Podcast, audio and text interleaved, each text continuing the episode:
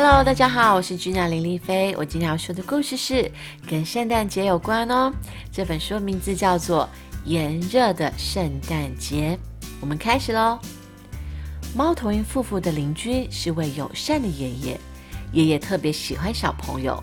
每当爷爷遇上夫妇时，总会告诉他有趣的小故事。夫妇长大了，他学到的东西越来越多。夫妇喜欢学习。并常常在考试中获得佳绩。渐渐的，他认为自己已经掌握了许多知识。这天，夫妇在回家的途中遇上了爷爷。在寒暄过后，爷爷与夫妇分享说：“我有些朋友在炎热的天气下庆祝圣诞节哦。他们一边吃雪糕，一边高唱圣诞颂呢。”夫妇有礼貌的点点头。却不认同爷爷的说法。夫妇心想：去年的圣诞节，我们坐在暖暖的火炉边，与家人吃圣诞布丁呢。数天后，夫妇又在附近的公园遇上了爷爷。爷爷告诉夫妇，小时候啊，在树林见过棕色的小熊猫，它们长得胖胖的、长长的，十分的可爱哦。夫妇还是一贯的点点头回应，可是他心想，那又不是黑白色的熊猫啊。夫妇认为爷爷年纪老了，把事情都记错了，他没有兴趣再和爷爷交谈。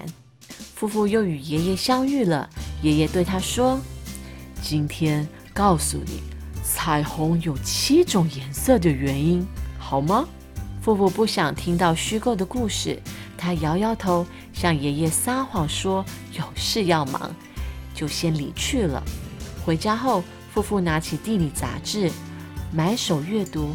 这一期的专题报道介绍远方的澳洲。夫妇从没有到南方旅行，他被杂志内容深深的吸引。杂志刊登了澳洲著名的海滩照片，只见有戴着圣诞老人帽的人在那里拿着滑板冲浪。夫妇非常惊讶，他连忙向爸爸展示图片，并且问道：“他不怕冷吗？怎么可以在圣诞节到海滩冲浪呢？”爸爸耐心的解释：“哦，因为澳洲位于南半球，四季的顺序刚好与我们相反。我们的冬天正是他们的夏天，因此他们是在炎炎夏日中度过圣诞节的。”夫妇感到十分的讶异。他回想起爷爷的话，在圣诞节吃雪糕或许是正确的故事。第二天，爸爸多年不见的朋友来家里做客，叮咚叮咚，夫妇连忙打开家门。夫妇看见阿姨留着棕色的长发，觉得很漂亮。夫妇，阿姨轻轻地摸着夫妇的头说：“我是小熊猫阿姨，初次见面，你好吗？”